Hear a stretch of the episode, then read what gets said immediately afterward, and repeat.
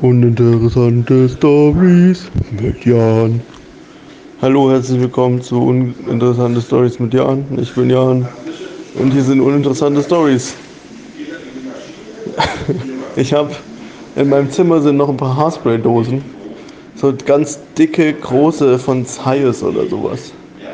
Weil mein Papa hat die irgendwann mal gekauft und äh, meine Mama benutzt sie nicht.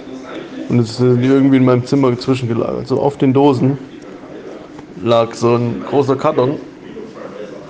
Den habe ich rausgezogen und habe nicht gesehen, dass da drunter die Dosen sind. Jetzt ist mir diese Dose aus nicht mal arg hoch, aus so 1,50 Meter runtergefallen und mit der Metallkanne voll auf meinen Zeh. Jetzt tut mein Zeh so dermaßen weh, dass ich nicht mehr gescheit laufen kann. Und mein ganzer, also so langsam wird der, der Zehnagel wird so von unten langsam blau komplett. Ja, ein bisschen doof. Aber jetzt essen wir gleich Spargel.